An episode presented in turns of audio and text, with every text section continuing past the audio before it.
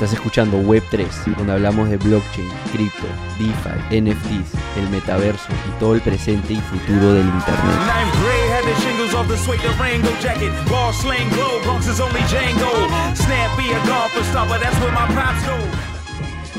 Igor, ¿qué tal? Gracias por acompañarnos en un nuevo capítulo de, Web3. ¿Qué tal todo por ahí en, en España? Muy bien, bueno, en el metaverso, ¿no? Yo estoy físicamente en España, pero aquí estamos en el, hablando en el, gracias a la, a la, tecnología, todo muy bien, gracias por la invitación. ¿Tú eres de los que ya considera que ya estamos en el metaverso o el metaverso es algo que va a suceder en unos años?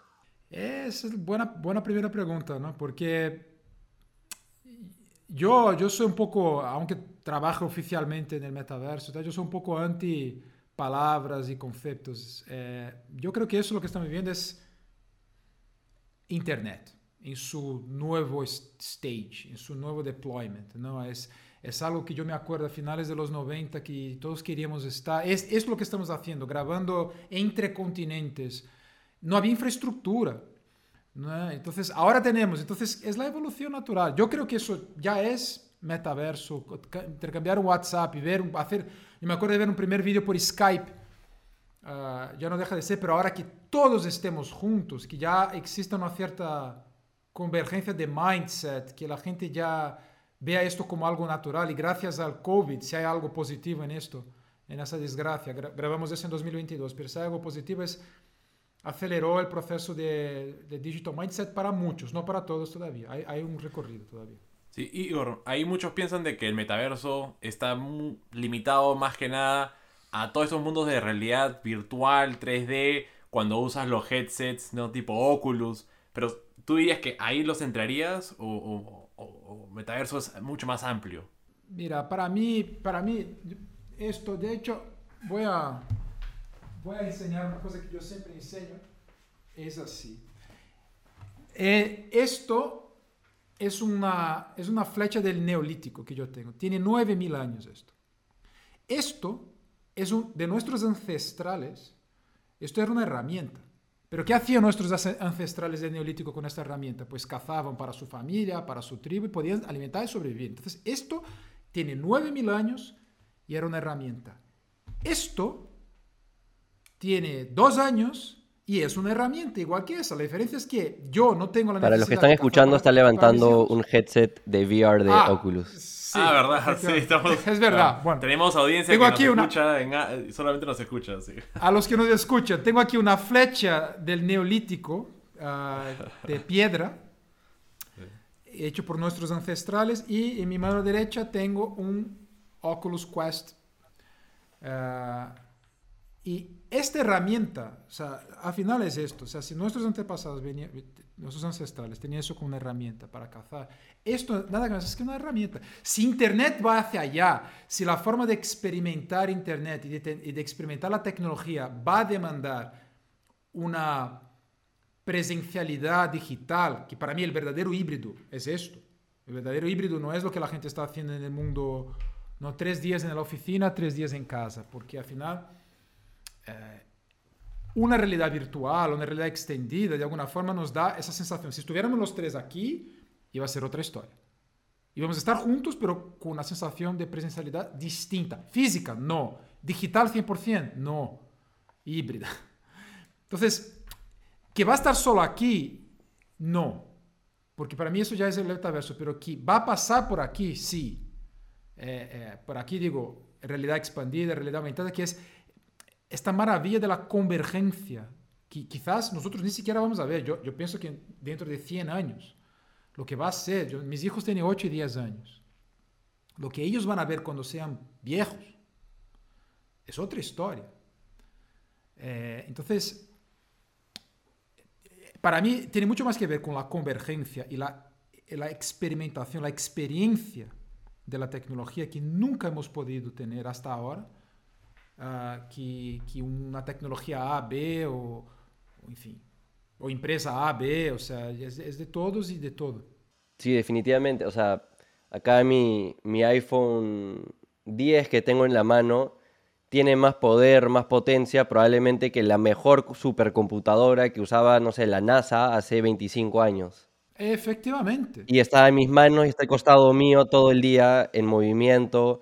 Y tiene unas cámaras y tiene un, y tiene un LIDAR con capacidad de hacer un escaneo de tu entorno ah, ah, y que si está conectado con determinados algoritmos y después vas a estar conectado con, no sé, con cinco Raspberry Pis que puedes tener en tu casa con unos sensores, pues, pues ya está. Tú está- ya somos cyborgs. Mira, yo tengo aquí un Apple Watch conmigo.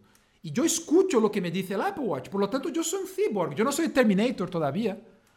Pero pero somos cyborgs. O sea, yo estoy aquí con otros app- eh, AirPods y estoy escuchando gracias a eso. No tenemos Es que esperar a. Neuralink de, de Elon para que nos No, metan un chip para ser no. cyborg. Ya creo que todos vivimos. Y, y esta es una pregunta que, que una vez escuché, no, no- no recuerdo en qué podcast, pero el entrevistador le hizo la pregunta al, al invitado de ¿cuántas personas crees que conoces que se separan de su celular a más de un metro por más de X cantidad de minutos al día? Y la respuesta es cercana a cero. Es cercana a cero. o sea, yo soy esa siempre persona. está a por lo menos un metro mío. Lo más lejos que está mi celular de mí es tal vez cuando estoy en la ducha. Y eso es lo más lejos, ¿no? Y ahí obviamente de vez en cuando me voy a un...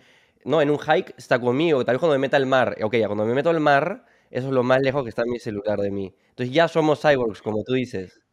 Yo he visto a más de un proyecto en Kickstarter en que tienes la adaptación de la ducha eh, para ya meter ahí, dejar claro, ya, ya no, o sea, garantizar que tu streaming no para mientras estás en la ducha, porque la gente lleva el, el móvil al baño siempre. Entonces, la cuestión es la ducha, además. Es, es casi como, y ya, ya se vuelve una pregunta como que nos estamos integrando a la tecnología o la tecnología se está integrando a nosotros. Eh, Y que es... Mira, cuando yo contrato a una persona, yo a veces hago esa pregunta y me acabas de, me acabas de acordar esto. Es, ¿qué parte de tu cuerpo podría, no podrías vivir sin ella? Y la respuesta es sí el móvil. No, sin el celular. Porque eh, eh, la relación que tenemos, mira, yo, yo no soy mayor, pero yo he visto muchas cosas desde siempre, siempre fui un early adopter de muchas cosas. Y yo me acuerdo en 1999, yo estaba en la universidad todavía y me compré mi Palm Pilot M100. Mi Palm Pilot M100 era fantástico. Mi papá también la tenía. Ah, Yo tenía para Pilot. Mira, la- lo, lo maravilloso que era el, el Palm Pilot M100, y lo tengo, de hecho, todavía, y funciona, con dos AAAs. Eh, era, primero, la capacidad de escribir automáticamente con una pantalla digital. Y había una funcionalidad fantástica que era hacer un BIM. ¿Qué era un BIM? Yo tenía mi tarjeta eh, con mis contactos y si tú te- tenías un, un- vuestros que tenían un, un M100, yo le podría mandar mi contacto vía Bluetooth. Y eso en 1999. Eh, pensá, 1999. En junio de 1999 yo voy al cine a ver Matrix. Eh, en julio yo me compro, creo que el, Pilot M100. Vivir lo que estamos viviendo hoy, te- ve- ver lo que, está- lo que tenemos hoy con, con, la, con lo que acabas de comentar, con un iPhone, o que sea con el smartphone menos smart que exista, es un salto tan fenomenal, es algo tan fantástico, que mi única preocupación es, no puede ser que la única cosa que hagamos con esto es escribir en WhatsApp y grabar un vídeo para poner en TikTok. Lo que no es una crítica. Pero se puede hacer tantas cosas más con esta tecnología, además de mandar mensajes y además de grabar un vídeo, que yo creo que todavía estamos utilizando el 5% de, de las posibilidades. Aquí, entonces, si empezamos a pensar en este tipo de tecnología, si empezamos a pensar lo que va a ser edge computing, lo que va a ser, no sé si habéis visto, lo que, bueno, grabamos esto en marzo de 2022, hace algunas una semana, Nvidia acaba de lanzar el nuevo GPU, el H100. Va a mejorar nueve veces la capacidad de procesado de inteligencia artificial del A100 que ya mejoraba absurdamente cualquier otro GPU. Mez- Mezcla esto con Edge Computing, con VR, con tu móvil, con, con, con el Apple Watch. Vamos. Ahí, para los que están escuchando y no tienen claro el concepto de Edge Computing, tú- este, Sí. Igor, ¿podrías aclarar un poquito más? E- El Edge Computing na- nada más es que es, otra vez, es Internet en la frontera, ¿no? en, el Edge, que es, ¿qué pasa ahora mismo? casi todo lo que hacemos, ¿no? Es, hay una, se hace una computación en el, en el cloud, ¿no? Y normalmente está dominado por tres empresas, principalmente AWS, Azure y Google. Eh, la nube. Eh, el Edge hace parte del procesado de los cálculos, por ejemplo, de un, de, un AI, de una inteligencia artificial, de un machine learning, en el propio device. ¿no? Entonces, libera eh, computación de, la nube y hace con que la, la, la latencia o, de alguna forma el resultado que hace este cálculo esté muy cerca de la persona. Entonces, cuando la gente habla, por ejemplo, de 5G, que es una nueva forma de, de tramitar, de- de telecomunicaciones, ahí ni, siquiera yo creo que la gente puede buscar en, en Google qué es 5G y cómo, cómo es, pero si tienes devices por ahí en Edge, lo que va a permitir que nosotros, si, si mi chaqueta tiene algo de, de un una GPU, eh, va a poder ser la chaqueta de Marty McFly de- de Back to the Future 2. Porque va a tener una capacidad de, de procesar y de hacer cálculos muy rápido. Más rápido que mandar, que es lo que hace hoy, ¿no? una app. Yo hago una consulta a la nube, la nube vuelve- es muy rápido hoy en día, que es lo que la gente reclama de Netflix, que tarda 5 segundos a veces en cargar. Pues la gente no tiene idea de la cantidad de información que va para que la pantalla llegue ahí Claro, en tu Netflix. Ahí, ahí quizás para, para, para ver si es que está claro el tema. O sea, hay dos cosas principales que esto va a beneficiar. Uno es que ya no todos los dispositivos que vamos a tener nosotros tienen que tener una alta capacidad de procesamiento porque parte de eso se lo llevamos al, al edge, al- a la frontera. Es. No, no es en el servidor central, sino es lo más cercano a nosotros como para que lo pueda hacer. Y lo segundo es que sea rápido. Es decir, no tiene Eso. que viajar hasta otro país esa información Mira, para ser eh, procesada y regresada a nosotros, sino va a un lugar muy cercano, haciendo que la velocidad sea mucho, mucho más Más rápido. distribuido. Y habilita también cosas que antes no se pueden, como, no sé, pues, jugar streaming, hacer un streaming de un juego, ¿no? Hoy streaming de, de Netflix es posible, igual hay ese loading, ¿no? Pero cuando entramos a temas de videojuegos, hacer streaming, cuando no tienes buena latencia, esa velocidad de ida y regreso, es, es imposible. Edge creo que ayuda. Ah, bueno, y aquí, otra vez, o sea, un aparato como ese no es Exacto. un Edge computer. Bueno, estoy aquí con un Quest, los que están escuchando un- un- mis gafas de VR. Eh, mucho del procesado de los cálculos se hace aquí.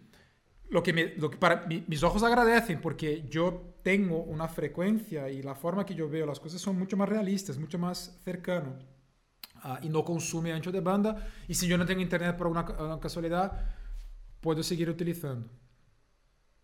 Pero nos hemos derivado por ahí, o sea, hablando, Sí. hablando de Edge. Pero bueno tener claro esos términos porque creo que esa es la, el- la base de todo lo que se viene. Todas estas tecnologías son los building blocks, ¿no? la, la la fundación para que todo lo que se vaya a crear encima. Entonces, me parece excelente. Y, que el metaverso para mí es eso, Jaime, eh, Diego, es, es- al final es, si, si pensamos como, como Legos bricks, ¿no? Lego bricks de, de tecnologías que se van uniendo y que se van hablando. O sea, si, si pensamos hoy, no, yo, no, cuando yo estaba en la universidad, yo tenía que saber el paquete Office, ¿no? Excel, PowerPoint, ah, Word, a lo mejor algo de Access, que es una cosa prehistórica para hacer bases Sí, de sí datos. Ah, hoy es Python o es R. Ahí dices, pero ¿por- ¿por qué tiene que aprender Python? Realmente no vas a desarrollar grandes software programas en Python, porque ¿qué hace la gente? Va a GitHub, copy pega whatever it is, whatever is there, sin saber mucha programación necesariamente, y ahí mete en el, en el, en el producto a- agile que está haciendo, y eso va dentro de otra cosa, que va dentro de otra cosa, que va dentro de otra cosa, y ahí tienes todo muy rápido, todo funcionando, todo muy interconectado con, con APIs, ah, que son protocolos de conexión entre aplicaciones, con microservicios, todo va muy bien. Todos composable Sacan- lo llaman, ¿no? Sí, y to- pero todo muy conectado. Y a eso podemos hablar después sobre eso, pero que es otro tema que yo trabajo mucho, que es el tema de cybersecurity. Si falla algo en un puntito de esta cadena, va a fallar mucha cosa, en muchas cadenas. Es importante hablar de eso porque más allá de aprender Python, de aprender un, un, lenguaje de programación, yo creo que es fundamental aprender a pensar. Si hay algo que la, que la, que la máquina, y yo digo a mis hijos, mira, va, tienen que aprender a programar, tenemos que aprender a, a hacer machine learning, pero siempre hay que andar con el bastón de béisbol también, por si acaso, si viene el perro este de Boston Robotics y se te va, tienes que ser como, no como hace Will Smith uh, en iRobot, o sea, tienes que estar preparado para los dos, para programar y para pegar al AI si, si te sale de la línea. Bueno, ahora es Will Smith en vida real también, ¿no? Ya, no solo en, en Exacto, hace los dos. Es, es autodefensa en todos los niveles. Entonces, Por ahí que Chris Rock era un, era un robot y no sabíamos. Pues. Puede ser, puede ser. y, y, pero ahí el punto es, yo veo mucha gente muy apasionada por las tecnologías o muy apasionada por, uh, por lo nuevo, lo que es fantástico. Yo soy un apasionado de tecnología, yo soy un tecnólogo at heart. Pero más allá, lo que, lo que nunca va a dejar son los, fund los fundamentos, ¿no? son, son the basics, o back to basics. Entonces, eh, eh, antes de, de, aprender cualquier programación es por qué. ¿Por qué quiero utilizar? ¿Por qué blockchain? Ah, voy a utilizar blockchain. ¿Por, ¿Por qué? ¿Cuál es la razón? Voy a utilizar VR. ¿Por qué?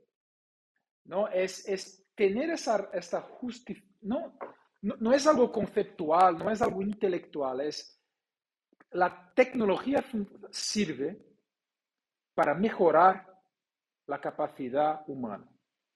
Si uno se esclaviza por la tecnología, hay algo mal, hay algo incorrecto. Si tú estás, si eres adicto a tu móvil, hay algo mal ahí.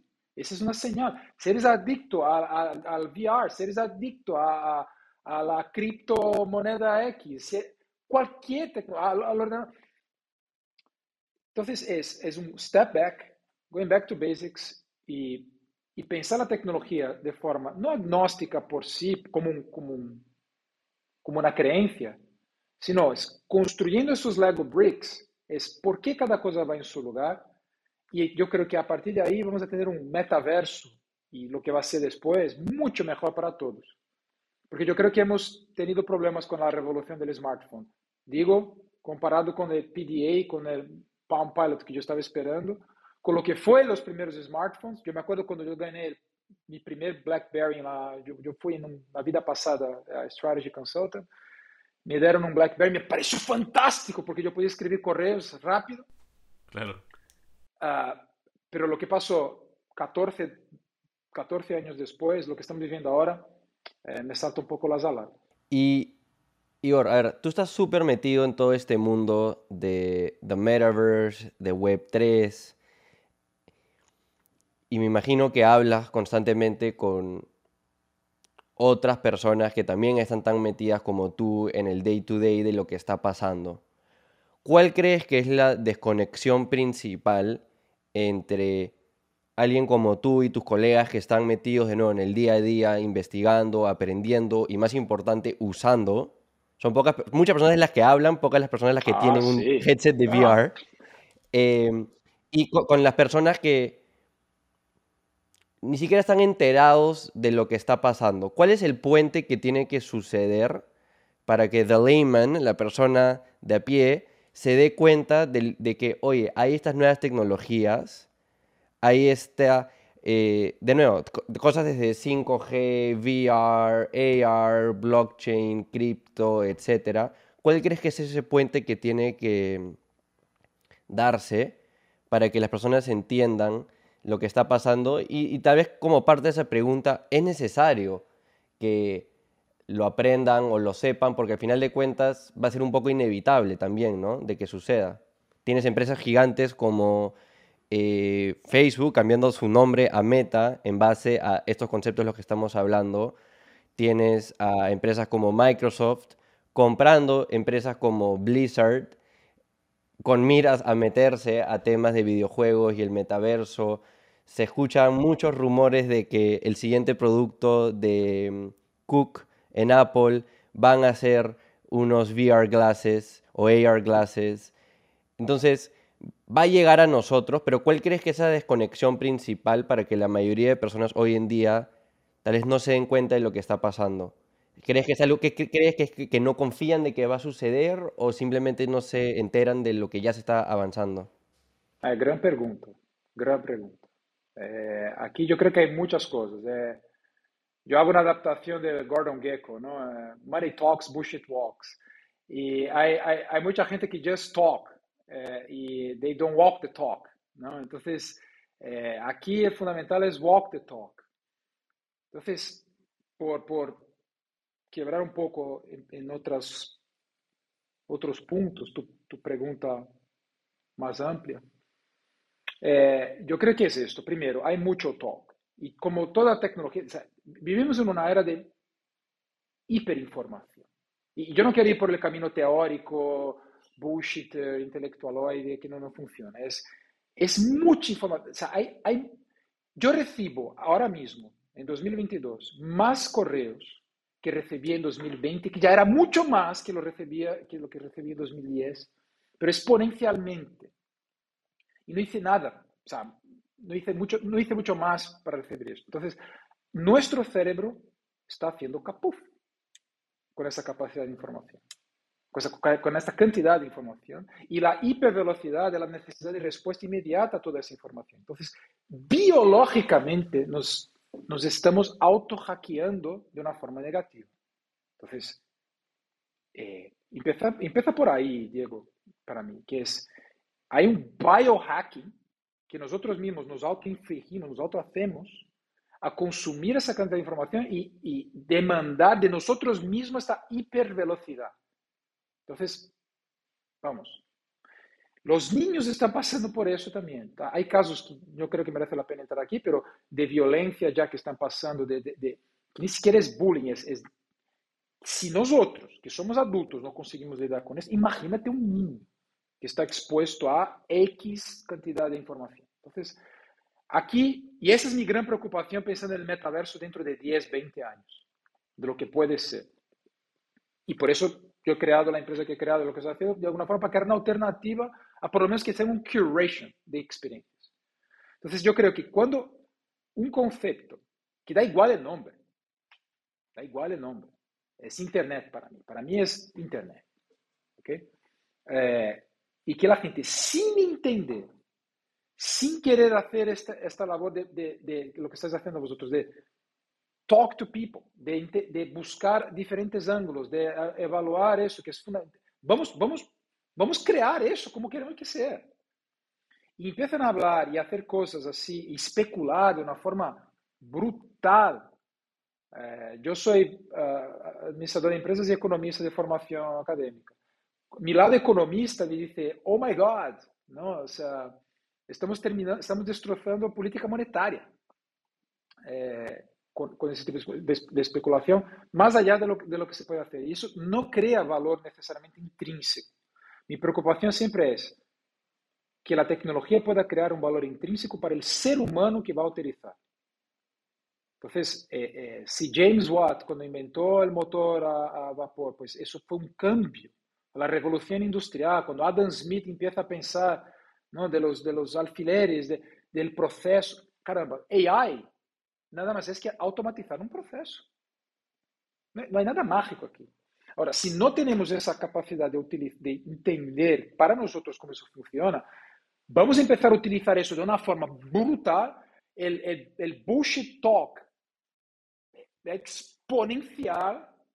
Uh, y, y, el valor que tiene la tecnología no se va a, a, a, probar o la gente que quiera ser seria, experimentando, y hay empresas, hay profesionales que quieren ser serios, experimentar, no, es, es, es, la, es la paja que está perdida, o sea, es la fila que está perdida en medio de la, de, de la paja que no, no sabes dónde está, porque los profesionales serios, los profesionales serios están perdidos por ahí, pues LinkedIn es un, eh, no, se convirtió en un, vas a saber qué es, uh, los profesionales an antiguos no se han adaptado, entonces está el perfil de mira, eh, esto yo, yo no me creo.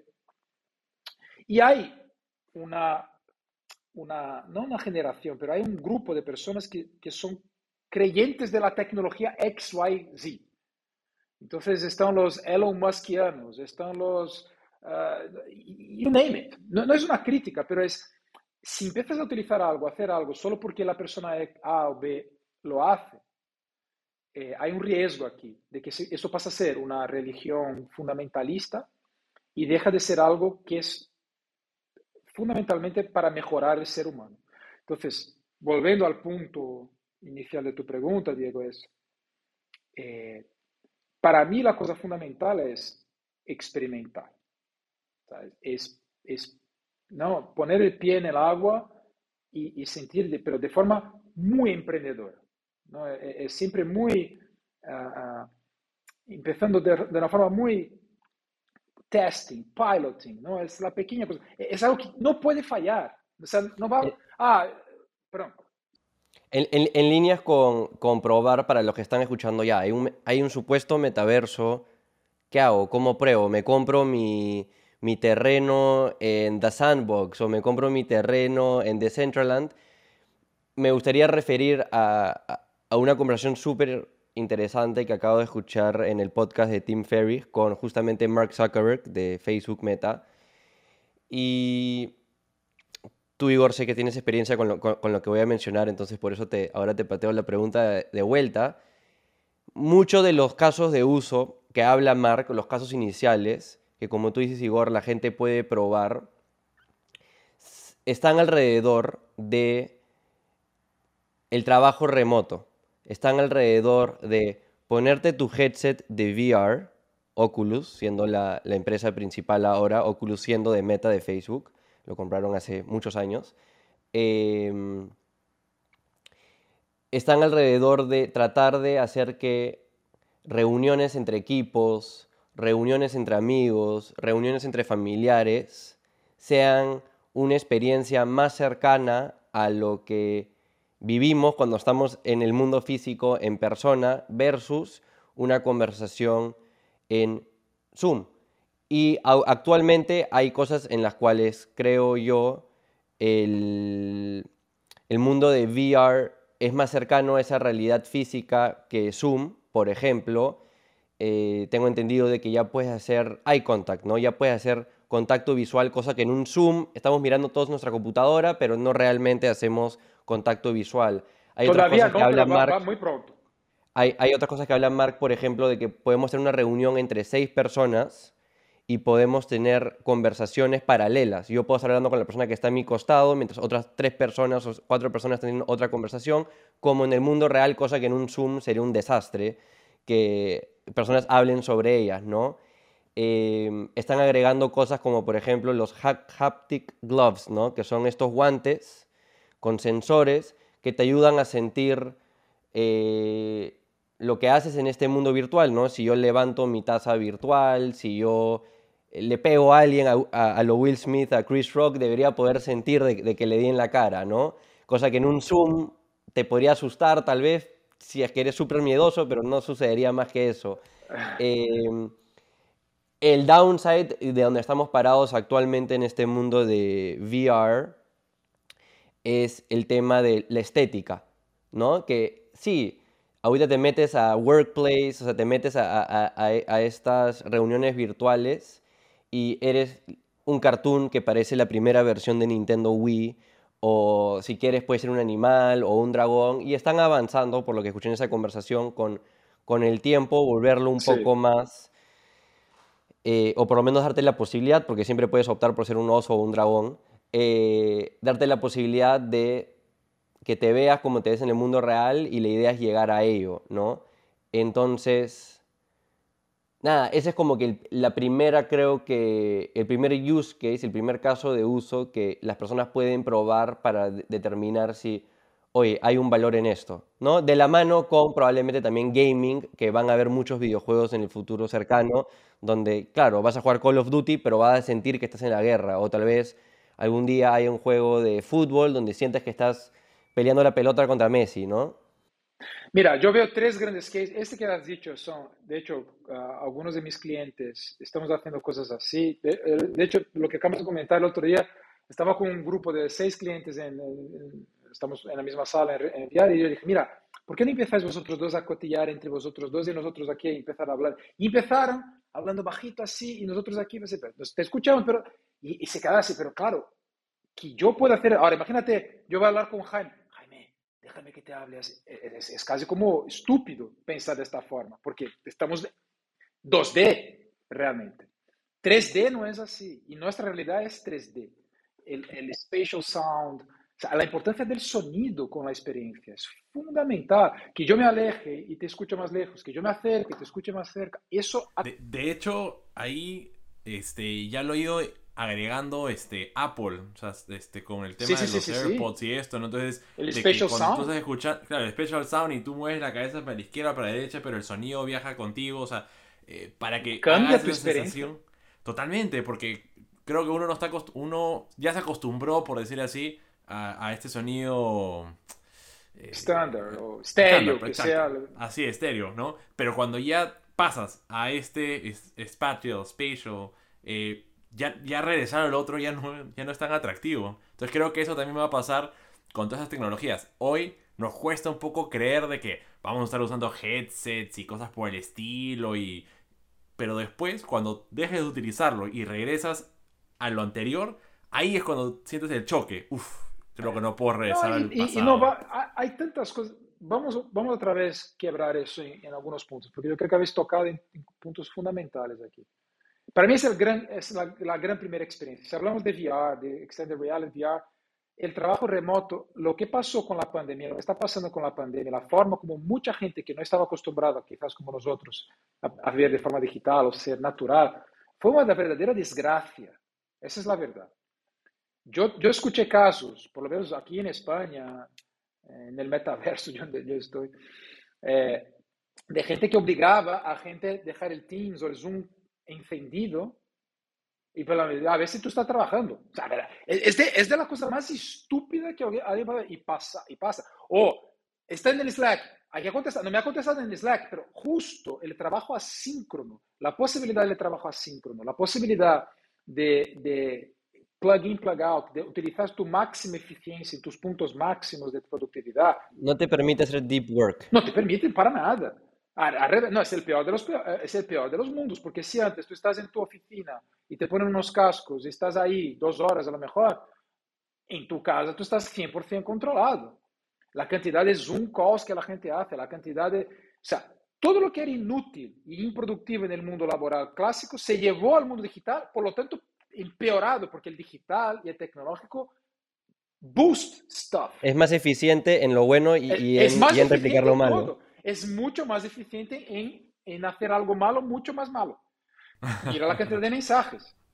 O sea, si antes eh, el, el tío que hacía esto eh, tenía que hacer un- una señal de humo, imagínate si todos empezamos a utilizar ah, esto Los y, yo te, Oculus. y yo- y ten- y tienes que tienes que estar aquí todo el rato y estar en Slack y contestar a WhatsApp. Por ejemplo, yo no estoy en ningún sitio. Yo, yo contesto, yo estoy, pero no estoy. Porque, porque si no, la capacidad única que tenemos como seres humanos de crear, vamos a perder. Un chatbot va a contestar mucho más rápido que tú. Siempre, siempre, siempre. Esa es la definición. Entonces, si tú estás quemando tu memoria RAM para contestar a todo momento de forma tal, estás quitando, restando tu capacidad de ser creativo haciendo deep work. Y deep work no es tres horas trabajando. Deep work es... Hay un pasaje del, del, del Tao Te Ching, de Lao Tse, un libro escrito a más de dos mil años, en que es, es la acción, es Wu Wei, es un concepto chino, de Wu Wei, que es la acción por la no acción. Entonces es, el hecho de no hacer es lo que me va a permitir hacer. Eso es lo que decía eh, Steve Jobs. Steve Jobs decía, focus is not about what we say yes to, it's, it's what about what we say no to. Entonces, enfocarte es mucho más sobre a lo que le dices que no, es todas esas cientos de ideas increíbles que tenemos, que les decimos que no, para poder concentrarnos en las dos o tres en las cuales queremos invertir todos nuestros recursos en lograr. Eso es. Y Warren Buffett dice lo mismo. Ah, Charlie Munger también, que yo soy un seguidor de esta gente, como, como ellos tienen, o sea, es, es el mastery of saying no. No, y, y no, es el, no, no, no es el tipo, no, eh, or is hell yes, or is hell no. No, no va por ahí, pero es, tú puedes decir muchos yeses. La cuestión es, el curation no está en la idea, el curation fue lo que hablamos antes, que estaba comentando con Jaime. El curation está en el ADN de la persona por detrás, de las personas con quien vas a interactuar. Entonces, digo, tienes 15 minutos, una hora, dos horas, depends. How serious are you? Y gran parte de la gente, como está distraída, y luego volvemos al punto de los cases que tú habías mencionado, eh, como la gente está tan distraída, la gente da mucha atención a todo y todo no merece la misma atención. Yo no sé si tenéis hijos, pero yo tengo, o sea, no, tu hijo está gritando, vas a parar y vas a, hacer, ah, pero está, porque requiere una atención en este momento, pero eso es obvio, así. ¿Por qué cada correo electrónico merece la atención? ¿Por qué cada mensaje? Porque, entonces, cuando, cuando entra en este nivel, y lo que ha pasado, otra vez, volviendo a lo que ha pasado con el COVID, de exponenciar lo malo físico al mundo digital, yo creo que si faltaba algo para que la gente fuera a la locura total, yo creo que hemos conseguido. La gente está en la locura total y sabe, y, sabe, y ese es globo. Da, da, igual, da igual si es en Perú, en España, en Islandia o, en Sudáfrica. Sí, definitivamente. Lo primero, la, la, primera o una de las primeras quejas que, que yo escuchaba de muchos amigos, eh, como también de clientes, yo tengo una agencia de marketing digital, entonces de clientes también con los que me reunía, era de que cuando empezó la pandemia, todas las personas tenían básicamente toda su, su, agenda llena de Microsoft Teams calls, de Zoom calls, de Google ¿Por qué? Innecesariamente porque la gente decía, bueno, estamos en la oficina, ah, bueno, hay que agendarnos estas dos horas para esto, estas dos horas para hacer esto, y te venía en, en reuniones grupales de seis, ocho personas, totalmente innecesario, eh, no siguiendo la regla de las pizzas de, de Jeff Bezos. Eh, Imagina la desgracia que y, y, y, la gente me decía, no tengo tiempo para trabajar porque ya me han preagendado las próximas tres semanas de reuniones, porque hay alguien que, que, su trabajo es tratar de ser un, no sé, un COO o algo y sentir de que estamos siendo organizados y nadie está getting anything done. Y, y ahí, ¿qué pasa? Cuando crea, se crea una, una ideología alrededor de este tipo de cosas, cuando empieza la gente a aceptar ese tipo de, de de, paradigma, de que no, trabajar, work from home es así, eh, work en el digital es así. Cuando todo pasa a ser de esta forma aceptado, pues se convierte en la desgracia. Si eso, si eso pasa, por ejemplo, el metaverso, si en, en el metaverso lo que es es comprar tierra virtual, y ahí, perdón, a los que nos están escuchando, tierra virtual es bits and bytes, ¿ok? Eh, todos son bits and bytes, There is no such a thing. Son unos y ceros en una computadora. Son unos y ceros, son unos y ceros. Copiar, pegar. Otra cosa es el valor intrínseco que tú das a un, a un, a un activo digital. Esa es otra historia. Podemos tener una conversación sobre eso.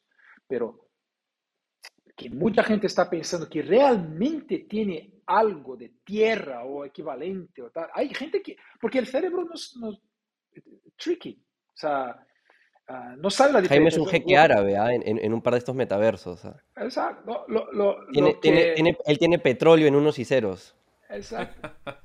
No, es, lo que dice, es lo que dice Arnold Schwarzenegger, ¿no? Dice, ¿qué es mejor levantar? ¿La pesa, una pesa o una, una mancuerna? Así, tu músculo no sabe la diferencia. O sea, tu músculo no... Peso. Un, un, una bolsa de arroz. Eh, entonces, el, el el punto de la distracción para mí es muy importante porque si el mundo digital, el mundo del trabajo se convirtió en la desgracia que se convirtió en el mundo digital, uh, eh, en el metaverso eso puede ser la desgracia total absoluta o puede ser algo estupendo. Y voy a dar un case del mundo del trabajo para mí que es, pasa en mi, en mi empresa. Yo tengo un, un, empleado que es de los mejores uh, Uh, él, es, va, él, tiene una, un disability, él, él, va en una silla de ruedas, solo puede mover su cuello y sus manos, literalmente, pero da igual, porque en el momento que estemos los dos ahí en nuestra, en nuestra, en nuestra sala de reuniones, cualquier ventaja física que yo tenga por tener un metro ochenta y cinco, yo pierdo, entre comillas, cualquier desventaja que él tiene de estar en una silla de ruedas 24 horas al día, él gana. él deja de tener. Por lo tanto, la única cosa que se queda es, a pesar del cartoonish, a pesar del avatar, que desaparece después de tres minutos, se queda la persona por detrás, se queda el ser humano con la capacidad de crear. Y ahí es la cosa espectacular de la tecnología. Que de hecho ya es así. Nosotros tres, yo no sé, podríamos estar los tres en silla de roda. ¿Qué, qué más da? Podemos hablar, podemos pensar. Eso es lo que importa. Entonces, cuando la gente habla, habla de, de, uh, de discriminación, de prejuicio y tal, el gran problema, otra vez, no es una política A, B o C, es el mindset. Es la aceptación real de que si tú eres una persona realmente abierta al mundo digital, la única cosa que quieres, a lo mejor el único prejuicio que puedes tener es si voy a tratar con un ser humano o no. Ahora, ¿de dónde viene el ser humano? ¿Qué color tiene? ¿Qué, qué eh, eh, género tiene? ¿Qué más da? Ahora, la pregunta es, el mundo digital también expone, es, eres hyperproductive, tienes esta capacidad de autogerenciarse, de autocontrol, porque el, el, el, digital expone todo. Y ahí volvemos al punto, ¿por qué la gente está desesperada por controlar cada Slack, cada Teams, la agenda, la agenda llena? Porque fundamentalmente el ser humano le encanta el control. Yo te quiero controlar a ti. Si eres mi empleado, yo te quiero controlar a ti. Me da igual lo que vas a hacer. Yo quiero saber qué, cómo, dónde, cuándo. Yo quiero tener los pasos. Ahora, si el foco no está en el control, el foco está en el valor el digital es, es tu mundo, el metaverso es tu playa, porque aquí eh, eh, el cielo es el límite, la escalabilidad es, es, es infinita. Quiero, quiero hablar de, de, de otros use cases eh, que vienen de la mano con, con, lo que ya hemos comentado de, del trabajo remoto a partir del metaverso y VR. por ejemplo, en otra entrevista con, con justamente también Mark Zuckerberg en el podcast de mm, Lex Friedman, otro, otro gran podcast. Em, él habla similar eh, de que otro caso de uso, fuera de tú querer conversar con otra persona, con un colega, con un amigo en el metaverso, es también aislarte para ser más productivo a partir del espacio en el que entres. Entonces, por ejemplo, él da el ejemplo de tú eres un programmer, ¿no? Tú haces tu código en Python y tu casa, tu hogar, tal vez no es el, lugar ideal para estar programando, ¿no? Tienes, tienes tal vez familiares, tienes roommates, están construyendo al lado, y si tú puedes meterte a este mundo virtual, podría haber un mundo virtual donde literal es un río zen, eh, como que el perfecto eh, white noise, y puedes hacer ocho horas de, programación deep work y ahí está tu trabajo semanal. Entonces te permite entrar a espacios donde eres más productivo y eso es lo que lleva también es, y eso me llevó a pensar de, oye, imagínate ser un arquitecto de espacios productivos en el metaverso. Es, va a ser, sin duda, va a ser una profesión clarísima. De un buen arquitecto. No es, no es yo que yo no sé hacer dibujos, mis hijos saben hacer mejor que yo, pero de un verdadero arquitecto es fantástico, porque la experiencia, los que eh, habéis probado ya VR, cambia todo, igual que lo comentaba Jaime, la experiencia del Spatial Sound, un contenido grabado en Spatial Sound. Yo estaba escuchando a,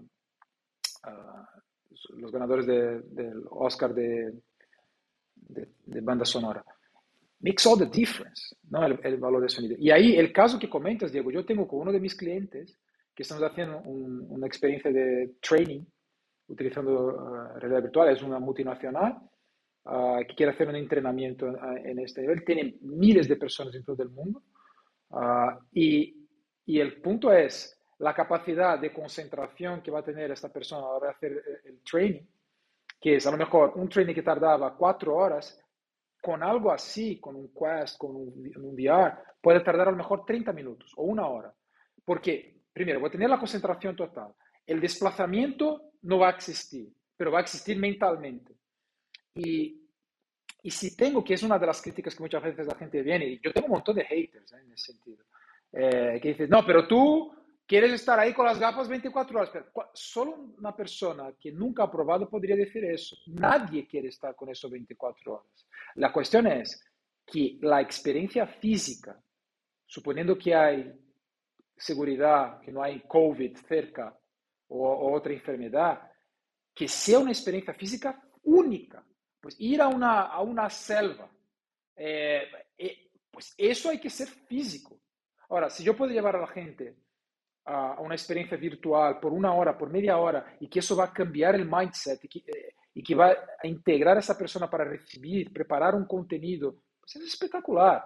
Entonces, vuelvo a un punto de un, de un sociólogo que yo sigo hace más de 20 años, Domenico De Masi, que dice, eh, que nosotros deberíamos trabajar 10 horas a la semana como mucho. La idea de trabajar 40 horas o, o sin, sin, ser comunista, sin ser ultra libertario, sin nada.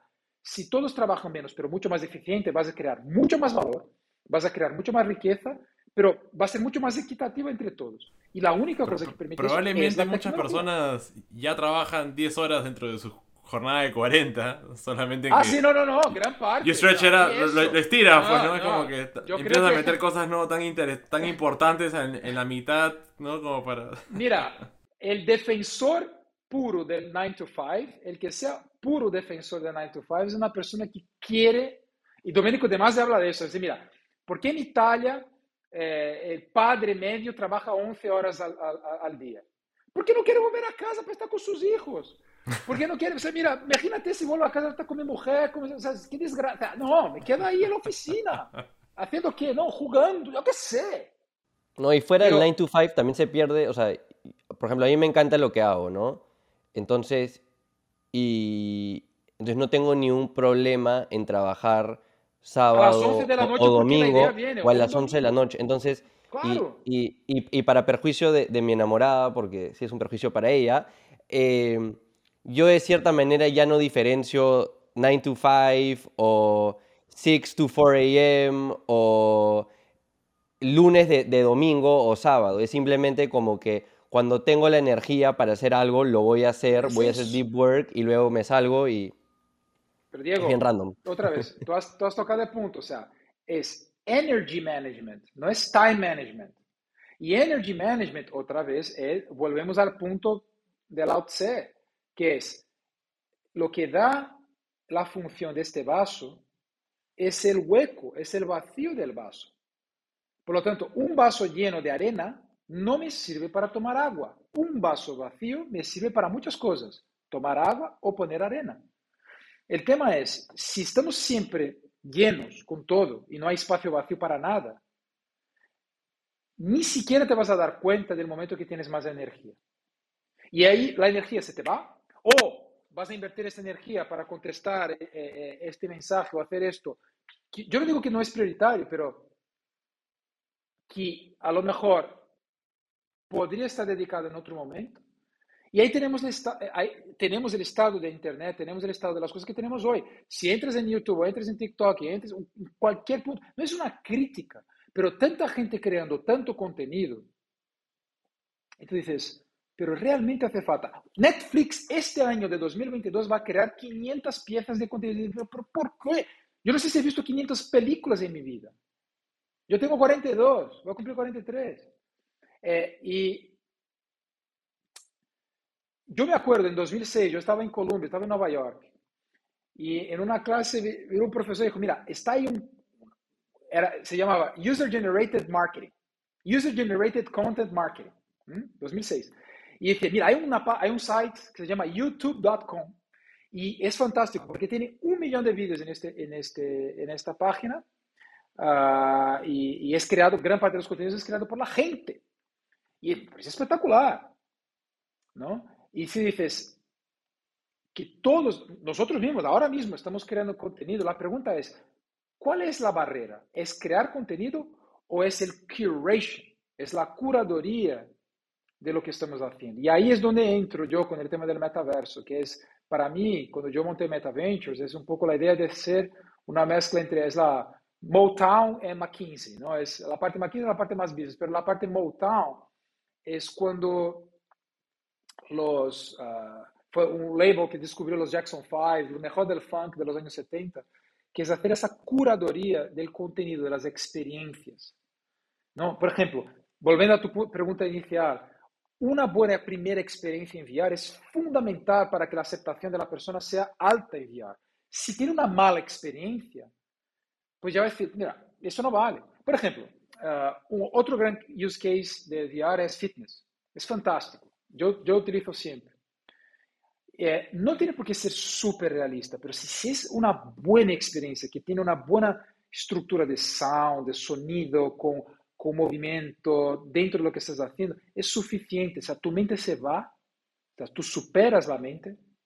¿no? Es, es, es el último samurai, ¿no? Es no mind, y te quedas solo con la acción y utilizando la tecnología para ayudarte en ese sentido. Es fantástico. ¿Qué otros use cases, qué otras oportunidades están notando en, en Meta Ventures? Y tal vez nos puedas contar un poco de algunas que ustedes ya han ido abarcando, sea para ustedes mismos o para uno de sus clientes. Un, un primer case de uso de realidad virtual que tenemos en un cliente es lo que comentaba antes, ¿no? de uh, utilizar la realidad virtual para una nueva forma de enseñanza, una nueva forma de aprendizaje. Entonces, mucho más allá del PowerPoint o de la reunión, es una experiencia de tener a gente de varias partes juntas ahí uh, de forma súper efectiva. Entonces, estamos con este cliente probando uh, esto y otros clientes también, este tipo de nueva forma de enseñar en el, utilizando esa tecnología, pero a partir de una experiencia de aprendizaje, llevar a otras experiencias con estas mismas personas. Uh, un ejemplo, uh, que a mí me encanta. Yo nunca tuve la oportunidad de ir a, a, Perú y tengo desde niño ganas de ir a Machu Picchu, y Cusco y Machu Picchu. Eh, no he podido ir todavía, pero sí tengo National Geographic, una, un app de National Geographic aquí que hicieron una primera experiencia, una acer, acercaron a Machu Picchu. No es la experiencia, es obvio que no es la experiencia, pero yo puedo llevar a un grupo de personas y seguir parte de la conversación ahí, por cinco minutos. Entonces, mire, estamos aquí aprendiendo, hablando algo de estrategia y de repente nos vamos a Machu Picchu por cinco minutos. Después volvemos. ¿Qué significa eso? Y, y, y eso es maravilloso porque si, si, si, si, queremos solamente, digamos, este, aprender cada vez que viajamos, que es algo que no podemos hacer tan seguido, estamos acordando la cantidad de aprendizaje que realmente se puede hacer.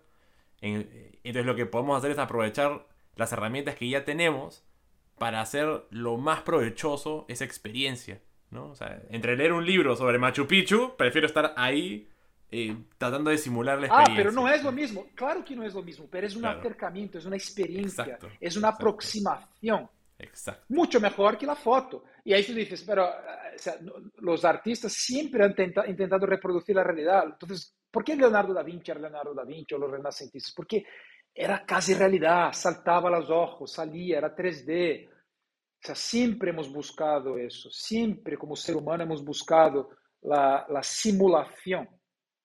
Entonces, si podemos traer esto como una, un primer acercamiento en contextos distintos, eso es una cosa que va a cambiar mucho. De hecho, es una cosa que hacemos con nuestros clientes, es, es la transversalidad de las tecnologías, dentro, incluso dentro de VR.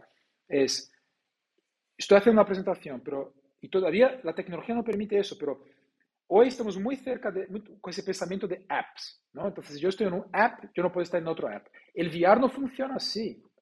El mundo de la realidad virtual es yo estoy aquí, de repente estoy ahí, después vuelvo para acá. Entonces, yo no estoy transitando entre apps, yo tengo realidades mezcladas dentro de, de mi realidad. Todavía no estamos, pero lo que comentabas al principio, de los aptics, de eso poco a poco vamos a dejar de tener una visión de apps que es muy centrada en lo que es los celulares, los móviles hoy, los smartphones, y vamos mucho más a una integración. Entonces, por ejemplo, uh, que me interesa mucho también de, de, mundo de las artes, o sea, yo hablo con organizaciones, pero también hablo con artistas, hablo con uh, músicos, con educadores.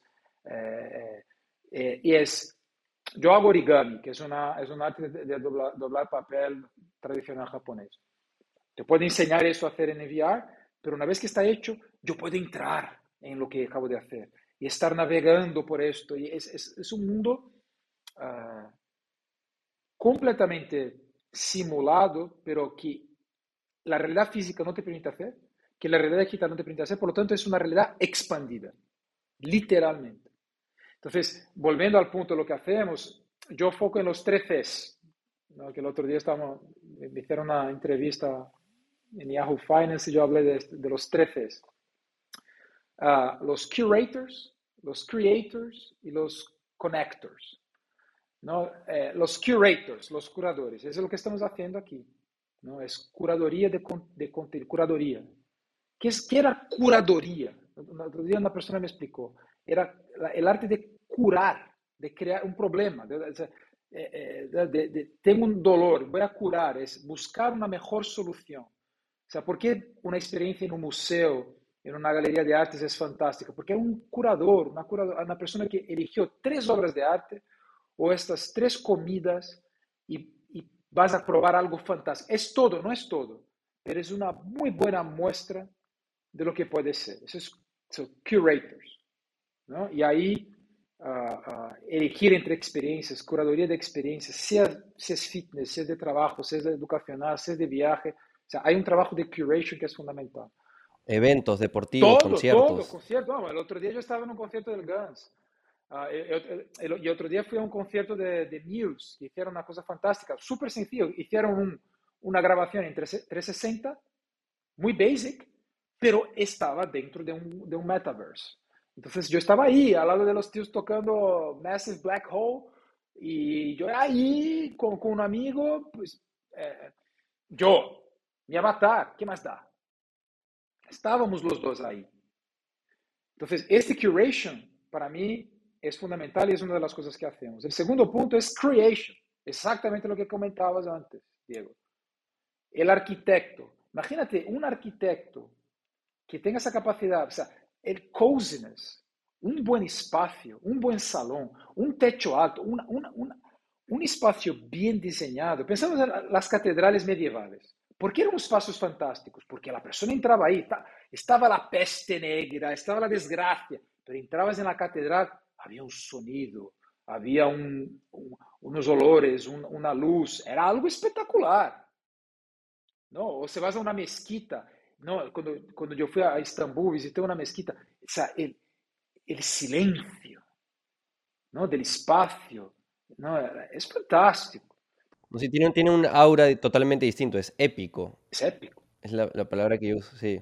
Ahora, requiere un profesional que sabe, que entiende esta particular, la textura. No sé, yo tengo aquí una, una, una chaqueta de piel. ¿Cuál es la textura de mi chaqueta? La textura. O sea, ¿cuál es la textura del espacio virtual? La textura del sonido. Si yo tuviera que tocar el sonido, tocar el espacio, en el mundo de, de realidad expandida, de realidad aumentada, eso va a ser fundamental. ¿no? Y de la realidad real, o sea, tener buenos espacios, es fundamental. ¿no? Entonces, el, el creation, ¿no? el aspecto del creation, de, tener, de ser más confianzudo, de, de pensar antes de crear, de, de hit the rec button. Es, no, es antes de poner la terminal y, y empezar a programar en Python, o sea, ¿qué es lo que quiero resolver? Sea, eso es fundamental. Entonces, ayudamos también en el aspecto de creation. Y un tercer punto, que es el punto de la comunidad, que es el uh, del, del, connection. Yo en 2015, uh, que fue lo que me, de alguna forma me llevó a, a, naturalmente al metaverso, es yo fundé una cosa que se llamaba Startup Europe Week, que al final se convirtió en el, en el evento regional de apoyo al emprendedor más grande del mundo. Empezamos en Europa eh, con 25 países, al final terminamos en más de 50 países y más de 400 ciudades, que era básicamente apoyar al emprendedor regional. Eh, llegamos a tener eventos en Lima.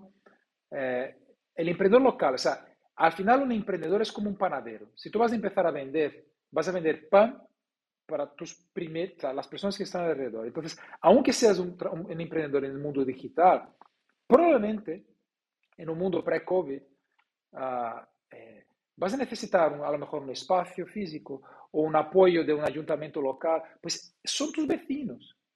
O a lo mejor es tu conocido, tu colega que va a probar tu, tu primer proyecto. Pues tener ese apoyo regional me enseñó a apoyar a esas comunidades en todo el mundo. Entonces yo tenía gente de Perú a China, de, de Nigeria a Brasil. Uh, me enseñó el poder de las pequeñas comunidades, porque a lo mejor la persona no está en Silicon Valley, no está en Londres, no está en Berlín, no está en una gran capital con acceso a venture capital. Ahora parece que mucha gente se olvida que levantar dinero es una responsabilidad y puede ser la desgracia de tu vida. Eh, si no tienes, tienes este recurso de personas, de quién eres, de qué conoces y de quién conoces. Entonces, el aspecto de la comunidad en el mundo digital pasa a ser todavía más importante, porque si estamos hiperconectados, con hiperinformación, hipervelocidad, saber con quién vas a conectar, entonces yo estoy aquí, yo, Igor, Diego y Jaime, tres personas que somos like-minded en muchas cosas, pues eso ya es una microcomunidad. Nosotros tres ya formamos una microcomunidad. Alguien que nos está escuchando, que nos está viendo, que, que está, va en línea, va a la misma onda de lo que estamos hablando, pues se crea la comunidad. Y si eso se forma y se va expandiendo, eso es powerful, eso es súper, siempre ha sido. No es crear tribalismo, no es lo que, lo que Startup que me enseñó, y yo dejé, con el COVID lo dejé, yo a step down porque yo quería reinventarme y reinventarme dentro de la tecnología con ese mismo concepto, que naturalmente me llevó a esto, es el poder de la comunidad con el poder de la tecnología, si dejamos de lado la ideología, es fantástico, porque ahí es productividad absurda. Una organización es una comunidad. Si una organización tiene esa capacidad de unir a la gente, sea con el propósito, sea con el producto, sea con la forma como, como la gente se conecta con eso, y tiene la tecnología boosting, vamos, unstoppable. Igor, ¿cuál crees tú que son las barreras principales para que esto suceda? Y tal vez eh, cabe mencionar uno de los puntos principales que yo me imagino la gente va a cuestionar dentro de los próximos 5 a 10 años. Tú mencionaste que tenías, que eras padre de dos eh, niños em, y mencionaste a la vez de que muchos de los use cases o propuestas de valor de VR va junto a educación. ¿No? Entonces, por ejemplo, hablaste de, oye, nos vamos por cinco minutos a Machu Picchu. Entonces, qué increíble sería que en una clase de historia en el colegio, en lugar de ver tres imágenes de Machu Picchu, ah, ir, para eh, allá. poder por cinco minutos entrar a ese espacio y de nuevo, si hay un buen artista que ha creado esa experiencia, puedes literal, literal ver a los incas creando Machu Picchu, que te enseñe ver que te enseñe un inca, que te lo enseñe, que, que mira, déjame que te explique cómo yo cocino aquí. Ven a mi casa.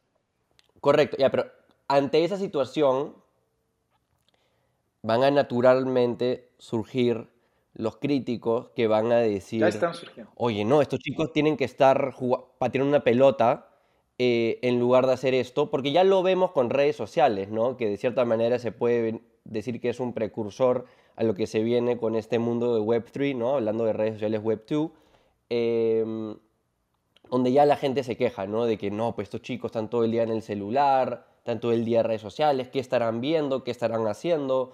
Eh, ¿Por qué no están pateando la pelota y jugando espadas con palos de, madera? Em, ya cuando se transicione a un valor educativo, van a ver estos directores de colegios, estos decanos y estos padres involucrados en una decisión de, ok, ¿a qué nivel de aprobación le damos esto? ¿Una hora de la semana de que pueden entrar al VR y ahí la clase de VR donde se adapta?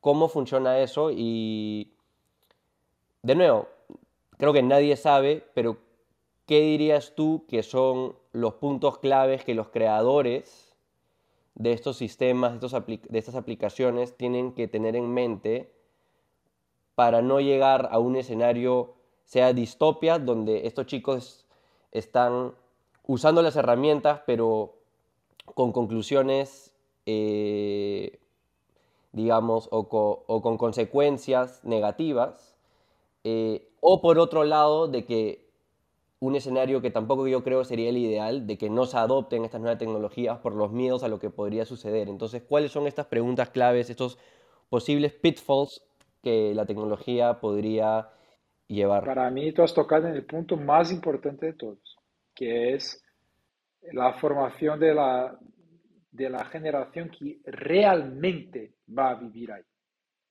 Y, y el trabajo que se está haciendo ahora mismo es disgraceful en general, porque si pensamos en el, COVID, la gran oportunidad global que tuvimos, tenemos todavía, pero yo creo que la preocupación de la gente ha pasado, como grabamos eso, lo que es un absurdo, eh, de hacer un reset de aprender a utilizar la tecnología en el formato de educación, de no hacer, de otra vez, de todo lo peor que se hacía en el mundo físico, que ya sabíamos que no funcionaba pedagógicamente, y llevar al mundo digital, o no llevar at all, porque muchos niños ni siquiera tuvieron acceso a nada durante mucho tiempo. Eso ha sido un, un, una gran pena para mí, un, una, una, un retroceso que podíamos haber avanzado 10 años y no hemos avanzado. Dicho esto, eh, yo creo que aquí el punto otra vez es, no es ir contra la tecnología, pero realmente es aprender a dominar la tecnología.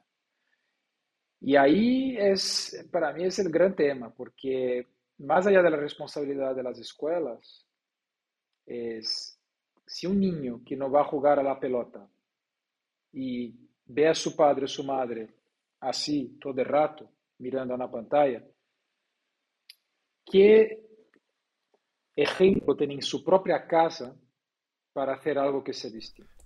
¿Con qué autoridad moral vas a decirle que no esté pegado a la pantalla si es que se la pasa ocho horas ellos? Jaime, ni siquiera moral, es, es casi qué autoridad física. Entonces, eh, eh, si tienes a, a, a y ahí, aquí no es generación A, B o C, aquí es todo. O sea, ser humano vivo está enganchado a pantallas.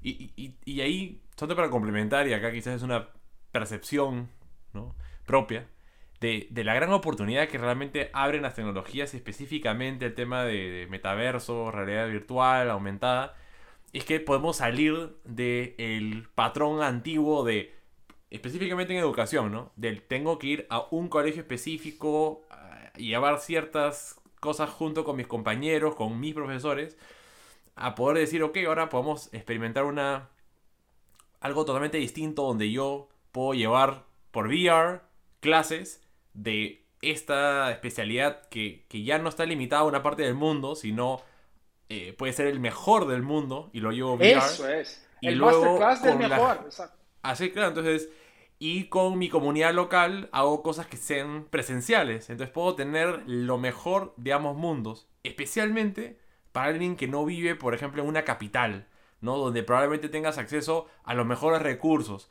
Pero si yo vivo en un lugar remoto, estoy mucho más limitado porque las probabilidades de que esté en mi ciudad, en mi pueblo, el mejor profesor de matemática, el mejor profesor o la mejor profesora de inglés, es mucho más limitado. Pero en cambio, si es que yo participo desde el día 1 inglés, mis clases de inglés de manera VR, ya puedo estar teniendo un profesor que probablemente vive en Estados Unidos y mis compañeros de clase están de todos los países de Latinoamérica, pero luego cuando apago el VR, salgo a mi clase de educación física con mis compañeros que son del barrio, donde ahí obtengo lo mejor de los dos mundos. Tú has dado el ejemplo fantástico de uso de eso. El otro día estaba hablando, yo estoy apoyando una iniciativa en Pakistán, uh, en que justo estamos hablando sobre eso, es cómo llevar la educación a todos, porque también es, es, un problema global, no es un problema del país A, B o C, es global. Uh, uh, y ahí en Pakistán estamos viendo de cómo hacer esto para que los niños tengan justamente esto. Y ahí voy a dar un ejemplo de cosas que ya existen. Muchos niños durante la pandemia han tenido problemas de acceder a, a, básicas de formación básica de matemáticas. Y tú dices, hay una cosa que se llama Khan Academy, que es gratuita, que existe, que está todas las matemáticas que puedes tener uno, muy bien explicado. Ahora, en español inclu inclusive. Disponibles. ¿Cuántas escuelas, cuántos padres han utilizado Khan Academy? Yo diría que es menos dedos, las manos de los dedos. Pero ya está ahí. La tecnología. Y tecnología es así. Siento que, que, que, que, el, que el, la, re, la resistencia al cambio es porque los padres o los profesores especialmente, el hecho de decir, ok, me va a reemplazar un software, es como decir, fracasé o, o no soy tan bueno como yo pensaba, cuando es al revés, o sea, es pasar de, de, de, ser el profesor a ser el tutor o el mentor. Exacto, el curator. El curator. El curator. Exacto, un profesor, exacto. un profesor no es el generador del contenido necesariamente. Puede ser que sí, pero ¿cuál es el papel del profesor principal? Es ser un gran curator. Entonces, si yo soy un profesor de idiomas y tengo miedo al Duolingo, tú eres un mal profesor de idioma porque deberías, mira, Utiliza el Duolingo para esas cosas, pero conmigo, ah, conmigo la cosa va a ser distinta. Porque aquí nosotros vamos a hacer, eh, eh, eh, vamos, vamos a visitar un castillo en Escocia y que te voy a enseñar aquí el, el acento inglés escocés que no te vas a enterar de nada, pero vamos a hacer una cosa. Y, y eso es la experiencia completa. Sí, hay una frase que hay una frase que creo que escuché de Naval Ravikant que dice, creo que iba en líneas con algo así como em, Technology consolidates production, ¿no? La tecnología consolida la producción, refiriéndose a que los mejores del mundo en todos esos temas educativos, como en otros aristas, van a ser los que educan a todos, ¿no? El mejor pianista puede crear su programa de, cómo tocar piano y todo el mundo debería llevar esa clase de ese pianista y luego puedes tener tu tutor que te dice como que, oye, en este momento tocaste mal esta tecla, ¿no? O, imagínate, yo estoy, no sé, eh, si mis hijos quieren aprender a jugar al tenis y empiezan a aprender en la academia, pues que el aspecto físico es fundamental. Pero luego, para practicar en el VR, tienen clases con Serena Williams. Yo no puedo contratar a Serena Williams por una sencilla, aunque tuviera toda la pasta, todo el dinero del mundo, Serena Williams no da clases de, tenis para niños. Pero si Serena Williams graba una o dos horas de, de clases focadas para niños y está ahí con su avatar y mis hijos tienen su avatar powered by AI con Serena Williams. Come on. O sea, es el mejor de los mundos.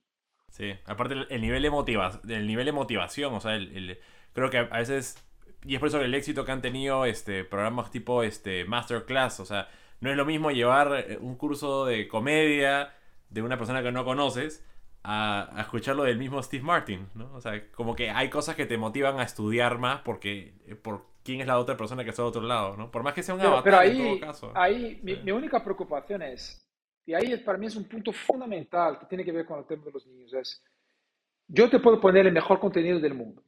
De hecho, si pensamos, tenemos ahora mismo todo el conocimiento de la humanidad a disposición nuestra right now. La pregunta es, ¿por qué hay tanta ignorancia en el mundo? Es porque, al final, es la seriedad de uno. Entonces, puedo comprar todo Masterclass. Pero ¿cuántos realmente van a, a tener la seriedad de ver a la, a la, clase de Steve Martin y decir, mira, yo quiero ser un comediante, yo quiero aprender comedy. ¿Cuántos de verdad? Y, by the way, yo tengo esa oportunidad de, ver a, a, la clase, tener la clase con Steve Martin. Tres. Dos personas. No, toda la información eh, está al alcance de, literal. En, en, nuestro alcance está en, nuestro celular. Todo lo que queremos aprender.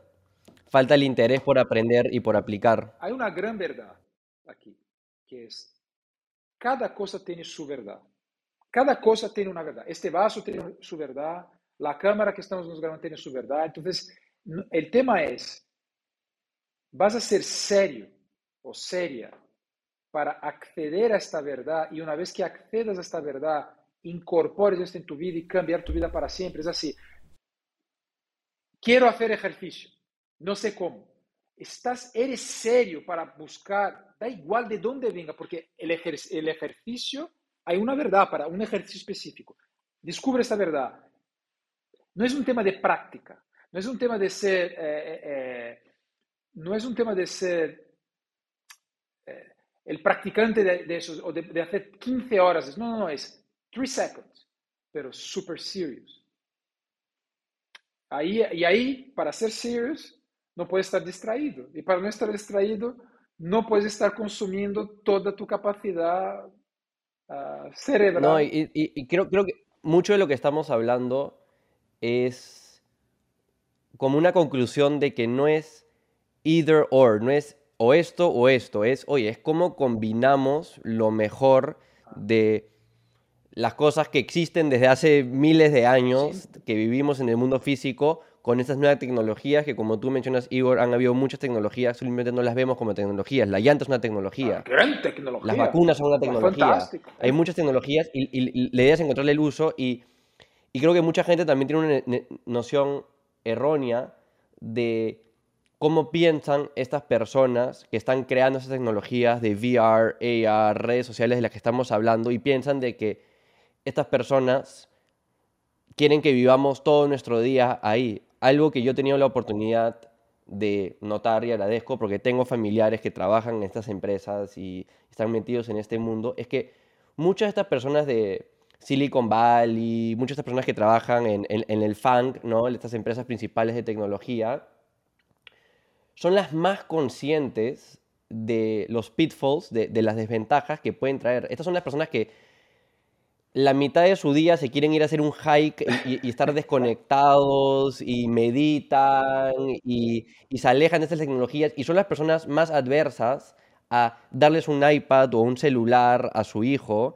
versus la persona que tú ves en el restaurante que se está quejando, apenas empieza a gritar el niño, le da, le da el iPad y es como que ya, como que deje gritar, toma. Entonces, la niñera son justamente no, estas personas que están creando estas tecnologías las que están más conscientes de como que, ok, a partir de una cierta edad, más alta que el promedio de las personas que conocemos nosotros, recién a esa edad puedes tener un celular, un iPad, ver televisión, y son estas personas que están conscientes de como que no, como que hay que unplug el fin de semana e irnos a pasear en bicicleta o hacer un hike o meternos al mar, etcétera, etcétera, versus las personas que tú ves que, de nuevo, no están enteradas de cómo funcionan estas tecnologías y hacia dónde están yendo son las que están más sujetas a caer en las desventajas, cosa que también es una responsabilidad de estas empresas de educar a las masas sobre los do's y los don'ts, lo que deberías hacer y lo que no deberías hacer al momento de aplicar en tu vida diaria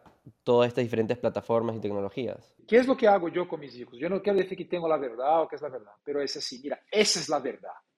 Enséñate, mira, that's it, conmigo. Creo, creo que al final, creo que lo has dicho, es en vez de dárselo, toma, haz.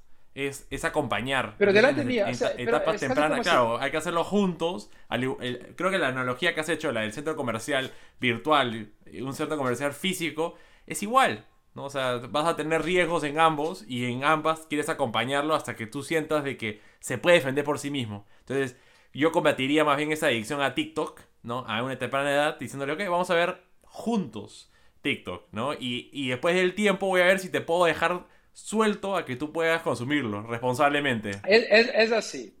¿no? En algún momento, yo sé, mis hijos son pequeños, pero en algún momento, en algún momento, yo no sé cuándo, alguien les va a ofrecer algún tipo de droga. Yo, yo sé, mm. y yo sé que yo no voy a estar ahí. En Correcto. el momento que alguien le ofrezca esta droga, y yo no sé qué droga va a ser, yo no sé cuándo va a ser, pero yo sé que yo no voy a estar ahí. Entonces, este ser humano, estos dos seres humanos que yo tengo bajo mi responsabilidad, que yo les digo hasta los 18 años, eh, eh, ellos tienen que tener esa capacidad de juzgar y tomar la decisión consecuente de, mira, si yo tomo esta droga, experimento esto, me va a pasar potencialmente eso o eso. Si yo no tomo, no me va a pasar esto, esto, me va a pasar eso, eso. Y ahí, it's up to you. Pero no es en plan libertario, no, hay que probar de todo, esa cosa liberal. No, no, hay que probar. No, no, no, no. Mira, ¿quieres probar, ¿quieres probar esta, eh, eh, esta metanfetamina y coger un coche a 200 km por hora? Go ahead. Pero llame, llámame antes porque va a ser nuestra última conversación. You are going to die. Ahora, en el mundo virtual no es tan obvio como, como el consumo de, un, de crack, pero es es... una nueva frontera, pues no hay, no hay la información, no hay la data de lo que va a suceder. Y, pero el impacto biológico es real.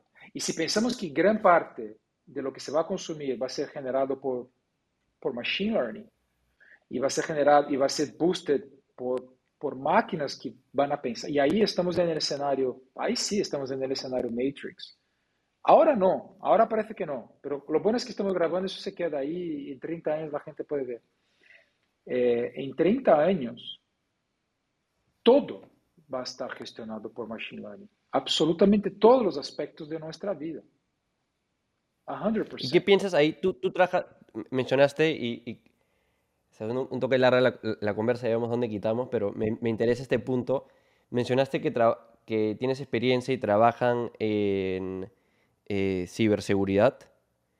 Em, algo que mucha gente se pregunta y, creo que ha sido un tema muy popular el, último par de años es en un mundo cercano, en el futuro, donde como acabas de mencionar, mucho es gestionado por machine learning, por máquinas que toman las decisiones eh, en base a un algoritmo. Em, y en un mundo donde estamos cada vez más conectados, no solo a redes sociales, sino también a, a VR, etcétera, etcétera, y nuestra data es vasta y casi pública, centralizada por el momento en pocas organizaciones gubernamentales como también privadas, donde, ¿cuál sería tu hipótesis de, de hacia dónde está yendo el mundo en cuanto a nuestra seguridad de privacidad, de data?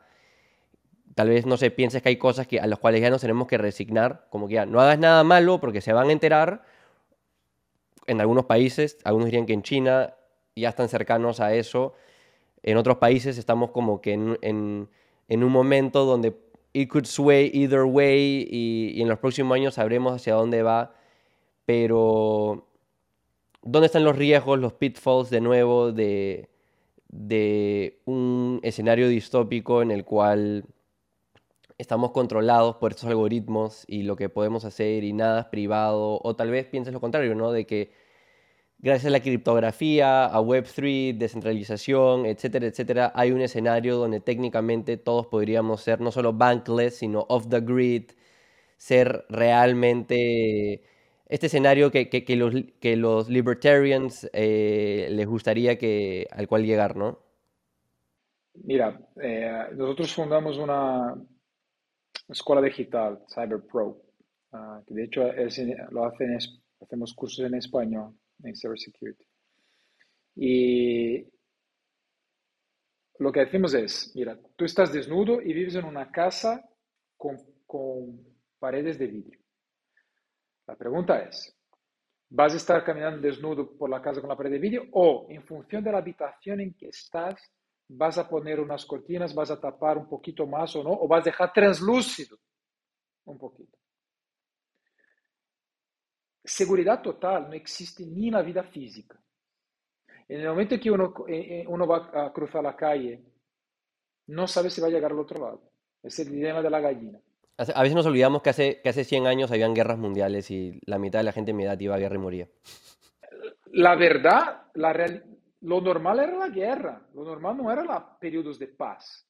O sea, de hecho, eran, eran, eran, eran entre, periodos entre guerras, se llamaba, periodos entre guerras. ¿No? Siempre estudiamos esos periodos entre guerras. Privacidad, ¿qué es privacidad? Ahora, creamos en el siglo, principalmente en el siglo XX y ahora en el siglo XXI, the ultimate privacy, ¿no? En que ahora yo tengo la privacidad de mi móvil, de mi, pero la exposición que la gente tiene total a todo es así. ¿Cómo? No, y ahí hablamos desde cosas tan básicas, no sé, la contraseña. Si, tú preguntas, ¿cómo la gente... 90% de las contraseñas es, es 1, 2, 3, 4, A, A B, C, D, E. Eh, es así, es casi como tú no estás hackeado porque alguien no quiere que estés hackeado, porque lo, eh, no, no, es una cuestión de que... Entonces, ni, ni, ni, voy por ahí.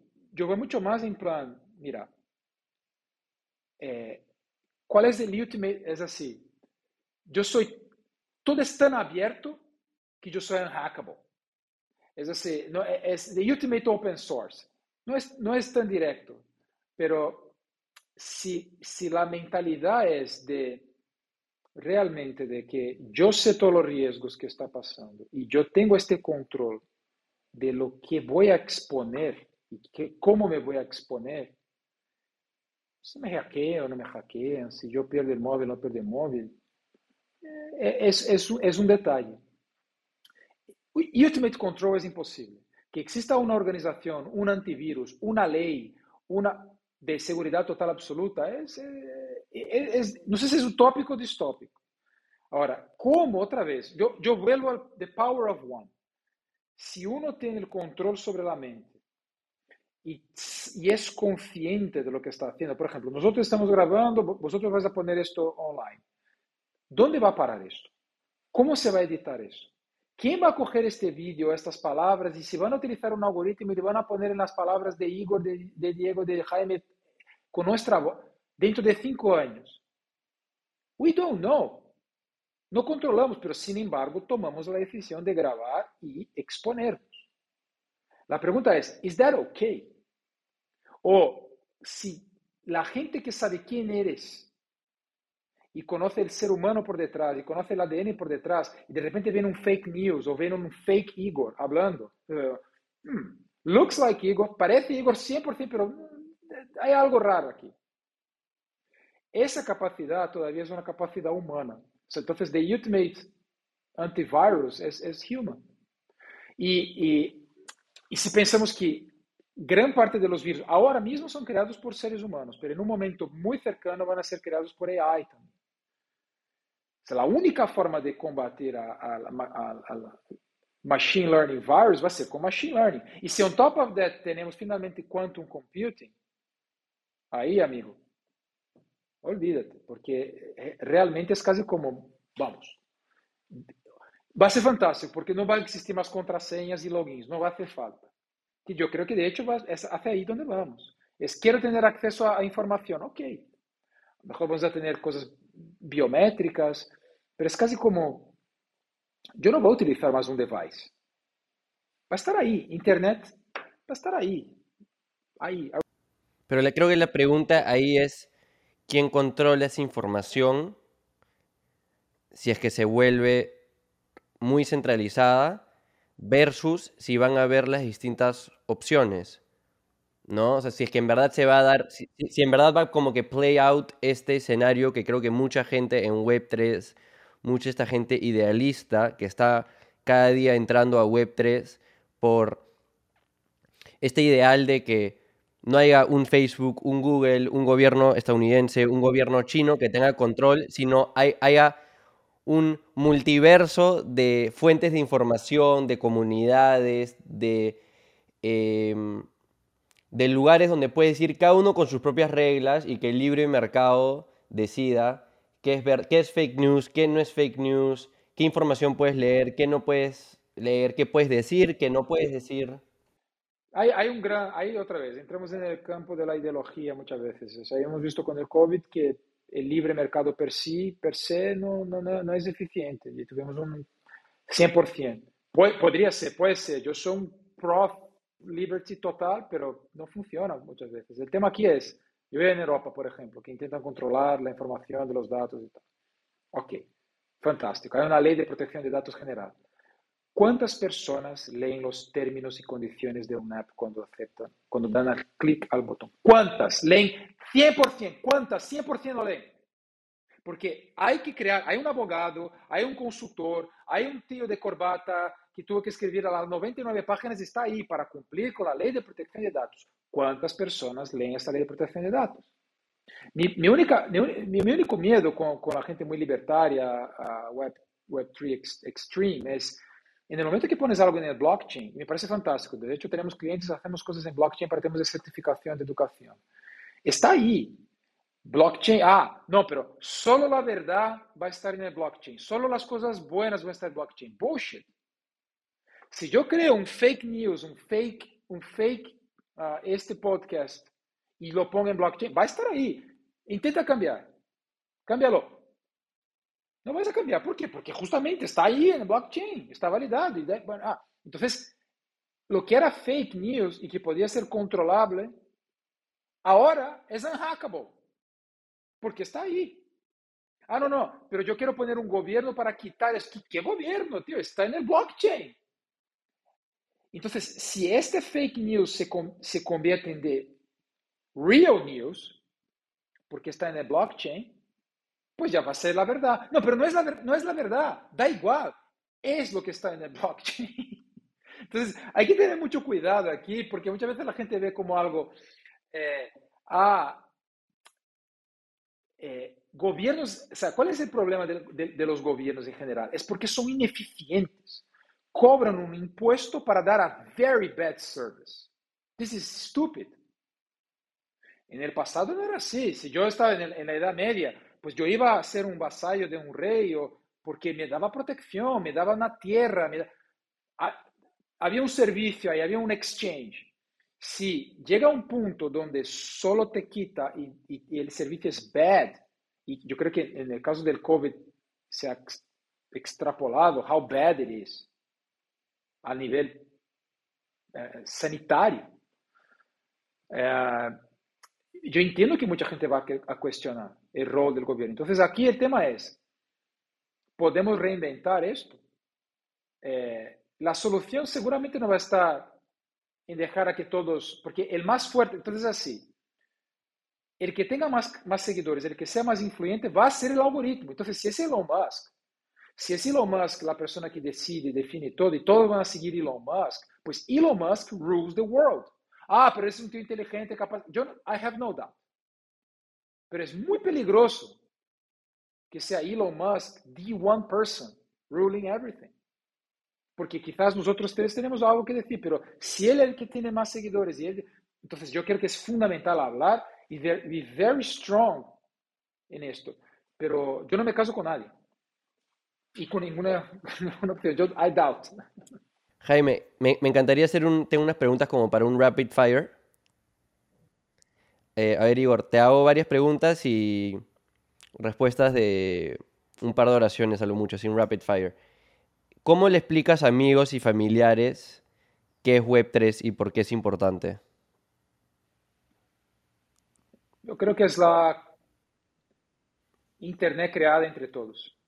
We're all owners, todos somos dueños del Internet. ¿En qué inviertes o qué proyectos o infraestructura ves con futuro? Todo que crea tiene valor intrínseco, sea el mundo digital, físico o híbrido. ¿Cuál ha sido tu peor inversión? Una así que te enseñó, reveló algo de Web3, ¿no? Una inversión, tu peor inversión de Web3. No sé si compraste ahí un, un monito que, que, no terminó valiendo 600 mil dólares. No hace, no hace falta que sea Web3. Eso fue cuando, va a ser un poquito más largas. Fue cuando yo compré opciones de Petrobras 4 ah, hace más de 20 años y salí para comer y cuando volví se había, había quedado en polvo 50% del valor en, en, dos horas. Wow. Eso me enseñó mucho sobre, sobre especulación con activos muy volátiles. Eh, ¿Qué te hubiese gustado que te digan antes de invertir, sea dinero o, o tiempo, esfuerzo en cripto, blockchain, Web3? ¿Quién es la persona que está por detrás del proyecto? ¿Cuál es el ADN del ser humano que está por detrás del proyecto? Hay que combatir un poco ahí la anonimidad, ¿no? Que tienen muchos proyectos. O gente que no tiene interés de simplemente apostar por el jockey, ven el proyecto, quieren apostar en, en, el caballo, pero no se dan cuenta quién está detrás para que lo vuelva realidad, ¿no? Y ahí salen los rug pulls. Em, creo que es un poco... Eh, eh, se explica sola, ¿no? La, en base a lo que hemos conversado, ¿no? Pero ¿en qué área de Web3 estás enfocando tus esfuerzos y por qué?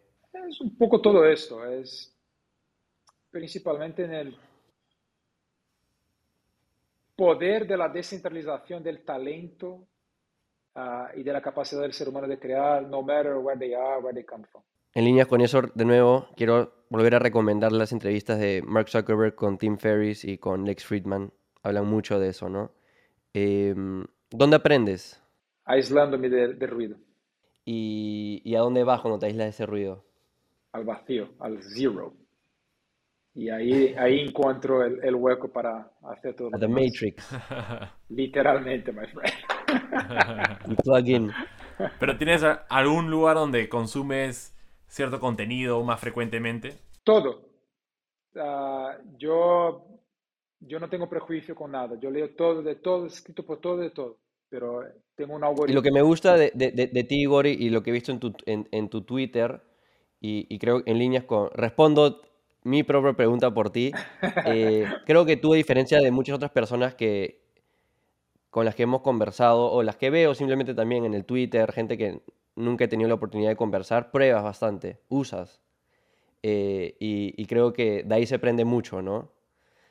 En verdad, sentirlo, usar estos, estos protocolos, estos este VR, estes, estas nuevas infraestructuras que están creando, por ejemplo, en Meta, de, de trabajo remoto en el metaverso, se aprende bastante de usarlo. Y, y, ahí, finalmente, antes que a la última, sí quiero recalcar de que eso es súper bueno, Igor, porque tienden muchos a escribir, a opinar sin haber probado y empiezan a decir cómo son las cosas, lo bueno, lo malo.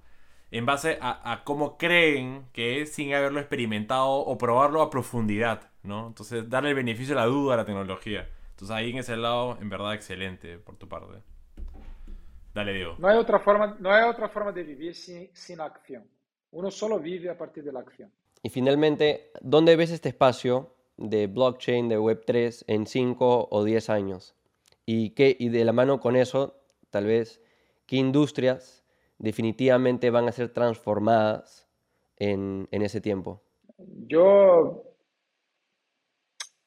ahí quizás es un poco utópico, pero yo veo la valoración del ser humano en su escala total, o sea, no importa de dónde venga, hacia dónde, especialmente en la capacidad de uno de generar valor, uh, sea con su, para el trabajo, sea en el mundo de la educación. Yo diría que es educación y trabajo en todas sus esferas, no una industria específica, sino una forma, un nuevo mindset.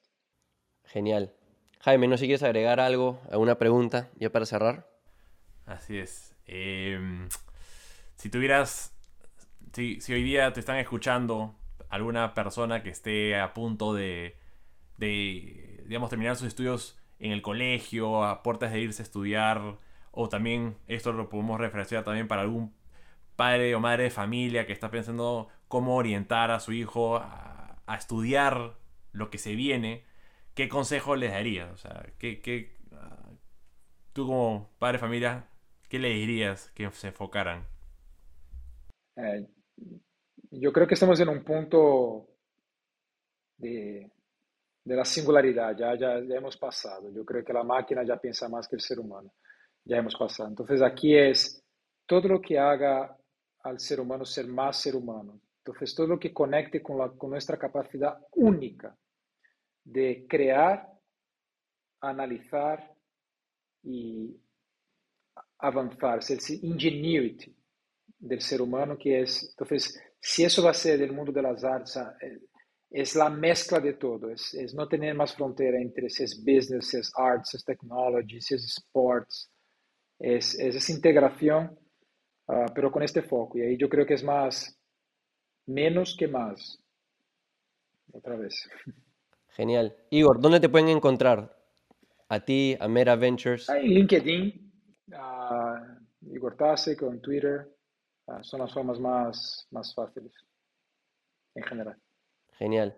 Oye, muchísimas gracias por esta conversación. Ha sido muy interesante. Creo que hemos eh, hablado de mucho de, de, los valores, de, de, todo lo bueno, de lo malo, de la moral, si bien importa o no, como dices, eh, de todo este nuevo mundo, de todas estas nuevas tecnologías, nuevos conceptos que recién están iniciando, ¿no? Entonces yo estoy seguro de que si repetimos esta conversación en siquiera 6 o 12 meses, eh, nuestras propias perspectivas pueden haber cambiado bastante de, de, aquí a entonces. Entonces definitivamente la tenemos que repetir. Muy bien, no, repetiremos. La verdad es que eh, eh, nosotros no somos astrónomos ¿no? De, lo que está pasando. Un astrónomo ve la galaxia y observa con un telescopio, y bueno, no puede hacer mucho, puede analizar, puede, puede ver, puede estudiar. Nosotros estamos en el planeta Tierra y podemos crear el futuro. Ahí es hablando ahora como emprendedor, o sea, el metaverso que queremos que sea es lo que creemos. O sea, podemos crear. Ah, no me gusta que sea así. Ok, pues entonces no te, vamos a crear. Vamos a, hacer, vamos a hacer el curation, el creation, el connection de lo que haga falta para que sea como puede ser. Entonces, eh, aquí nosotros creamos, no observamos. Muchas gracias por la invitación. A ti, Igor, muchas gracias a ti. Excelente conversación y ah, muchísimas lecciones que uno se lleva y, y también muchas reflexiones de cómo uno estaba mirando al futuro, la tecnología y, y la, la, parte humana. Gracias. Jaime se irá a comprar su Oculus después de esto. Sí, vamos bueno, ahí os invito, ¿no? Ahí quedamos, ahí, ahí, ahí os invito a... La próxima sesión la vamos a grabar a través del Perfecto, Oculus Quest. Estupendo. Listo. Fantástico. Queda. Muy bien. Genial. Venga. Un gustazo. Muchas gracias. Hablamos.